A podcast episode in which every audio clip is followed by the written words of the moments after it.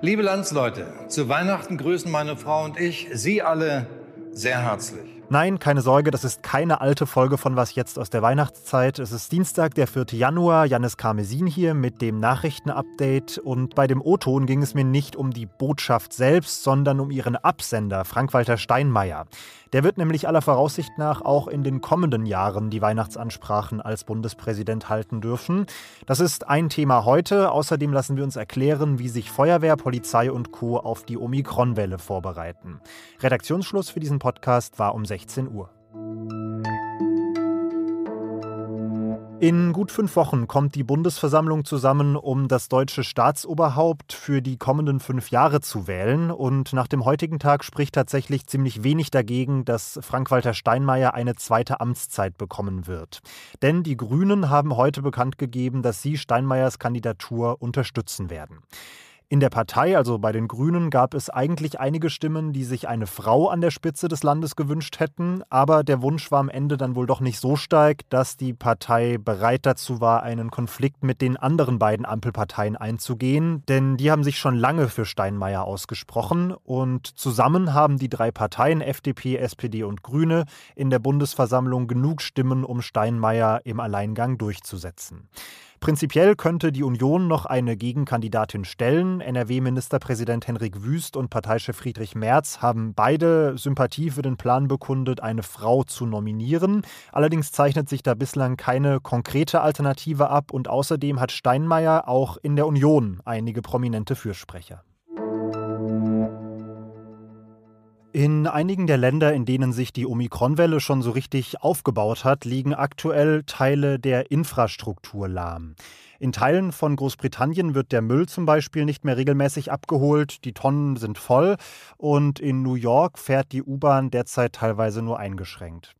Damit Ähnliches in Deutschland verhindert werden kann, hat der Krisenstab der Bundesregierung im Dezember gefordert, dass alle Einrichtungen, die zur kritischen Infrastruktur zählen, das heißt äh, Krankenhäuser, Feuerwehr, Energieversorgung und so weiter, vorsorgen sollen, um einen Kollaps zu verhindern. Tillmann Steffen aus unserem Politikressort hat in den vergangenen Tagen mal recherchiert, wie diese Vorbereitungen eigentlich so aussehen und wie sie laufen. Und was er herausgefunden hat, das soll er uns jetzt erzählen. Hallo Tillmann. Hallo Janis. Du hast jetzt mit verschiedensten Einrichtungen in ganz Deutschland gesprochen. Welche Vorkehrungen haben die getroffen und wie sehen ihre Notfallpläne für den Fall der Fälle aus? Also wer sich da so umhört, erfährt im Prinzip, dass die Pandemiebekämpfung schon in einer gewissen Routine angekommen ist. Man teilt einfach Teams ein in A und B. Äh, Belegschaften werden in Kohorten geteilt, damit sich Leute so wenig wie möglich begegnen und sich nicht Teams gegenseitig lahmlegen. Im Falle von Infektionen da werden Schichtpläne angepasst. Da werden auch Urlaubsregelungen angepasst, dass man eben auf jeden Fall genügend Personal immer da hat. Zum Beispiel in der Abfallwirtschaft sagt uns der Präsident des, des Branchenverbandes, dass man durchaus einen Personalrückgang von bis zu 30 Prozent kompensieren könnte. Und auch an anderen Stellen äh, sieht man, wie klar sich die äh, Feuerwehren und die anderen äh, kritischen Infrastrukturbranchen vorbereiten. Zum Beispiel in Erfurt, da hat jetzt die, die, das Rathaus ein eigenes PCR-Testgerät angeschafft, um eben zu verhindern, dass Menschen überflüssigerweise in Quarantäne müssen. Man testet sofort das Schnelltestergebnis nach und weiß, ist die Person jetzt infiziert, kann sie weiterarbeiten oder muss sie wirklich in Isolation. Das klingt für mich jetzt aber tatsächlich so, als würde diese Sorge vor dem Kollaps politisch relativ heiß gekocht, aber die Leute, die es betrifft, sehen das Ganze eher entspannt und fühlen sich gut vorbereitet, oder? Ja, ich glaube, das ist einfach eine Art Rückversichern. Ich meine, der Krisenstab im Kanzleramt ist neu. Das ist jetzt so ein bisschen Politik. Ne? Der Krisenstab im Kanzleramt ist neu. Der muss jetzt irgendwie was vorzeigen. Der muss Input liefern für die MPK und so und für Scholz. deswegen fragt er halt ab. Ne? Und es ist eine reine Vorsorgemaßnahme, dass die Länder da einfach nochmal sagen, ja, wir haben das im Blick, wir haben geprüft, es ist alles krisenfest, wir können reagieren, sollten die Quarantäne- und Krankheitszahlen steigen. Jetzt wird ja aktuell auch diskutiert, ob speziell für diese Beschäftigten in kritischen Bereichen oder in Bereichen der kritischen Infrastruktur die Quarantäne- und Isolationsdauer verkürzt werden soll, damit eben nicht zu viele Menschen gleichzeitig ausfallen, wenn es zu einem Ausbruch kommt. Wie stehen denn die betroffenen Branchen zu diesen Diskussionen? Ja, ich höre immer ganz deutliche Klage, dass die Quarantäneregelungen im Prinzip ein großer Flickenteppich sind. Ausgehend von der Musterquarantäneverordnung des Bundes haben die Länder konkrete Quarantäneverordnungen formuliert, die dann wiederum die Landkreise nochmal in Allgemeinverfügungen äh, umgeschrieben haben und die dann wiederum, letzte Ebene, von den Gesundheitsämtern ganz unterschiedlich interpretiert werden. Ähm, die Branchen wünschen sich einfach einheitliche Maßstäbe, sodass sie quasi sich besser vorbereiten können. Der Feuerwehrverband sagt zum Beispiel, ich muss einfach wissen, was das Gesundheitsamt für Kriterien anlegt, damit ich weiß, wie viele Menschen ich demnächst auf meinem Einsatzwagen habe oder eben nicht.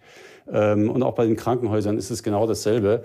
Man will Menschen einfach auch aus der Quarantäne zurückholen können durch einen Test, insbesondere eben, wenn sie zur kritischen Infrastruktur eben wie Krankenhäusern oder Versorgungsunternehmen gehören. Danke dir, Tillmann. Gerne. Im Dezember haben wir über Morddrohungen gegen Sachsens Ministerpräsident Michael Kretschmer in einem Chat radikaler Corona-Maßnahmengegner berichtet. Jetzt ist auch in Mecklenburg-Vorpommern ein ähnlicher Fall bekannt geworden. Ziel der Bedrohung dieses Mal ist Manuela Schwesig, SPD-Ministerpräsidentin.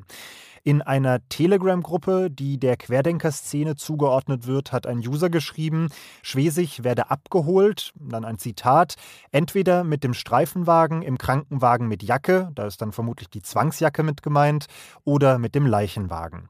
Das LKA Mecklenburg-Vorpommern hat deshalb jetzt schon die Ermittlungen wegen eines Bedrohungssachverhalts aufgenommen. Was noch? Ich bin irgendwann zwischen den Jahren über eine Liste mit den populärsten Namen für Neugeborene im Jahr 2021 in Deutschland gestolpert und ich habe mich sehr gewundert, dass auf der Liste für Jungs Matteo auf Platz 1 stand. Ein Artikel in der Psychological Review könnte dafür jetzt eine Erklärung liefern. Da hat ein Mathematiker spieltheoretisch versucht zu erklären, wie eigentlich solche Hype-Namen quasi aus dem Nichts entstehen. Sein Ausgangsgedanke war, dass Eltern zum einen ungern einen Namen wählen, der jetzt schon massenhaft verbreitet und totaler Mainstream ist, um ihr Kind zumindest äh, auf eine gewisse Art und Weise zu etwas Besonderem zu machen, aber dass Eltern auch ungern ihre Umwelt mit einem völlig exotischen Namen irritieren wollen. Dieses Dilemma, das ist die These dieses Textes, lässt sich aber auflösen, und zwar indem man eine leichte Abwandlung von Namen wählt, die jetzt in der jüngeren Vergangenheit beliebt waren. Und dann, wenn man das so sieht, wäre Matteo eigentlich als Abwandlung von Mats, Matti oder Mattis fast schon eine naheliegende Wahl.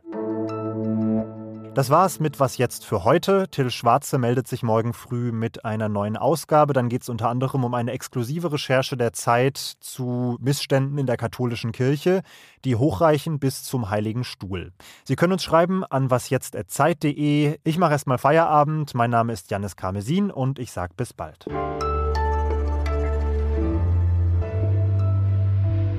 Liegt mir ja völlig fern, hier jetzt irgendwie angeben zu wollen, aber tatsächlich habe ich in der Rangliste mal alle Namen aus dem Was jetzt Team gesucht und Jannis liegt auf Platz 24, Alltime Bestleistung für den Namen und damit tatsächlich auch weiter vorne als alle anderen. Pia Rang 68, Fabi Rang 66, Ole 81, Rita 444. Ja, da geht vielleicht noch was im nächsten Jahr.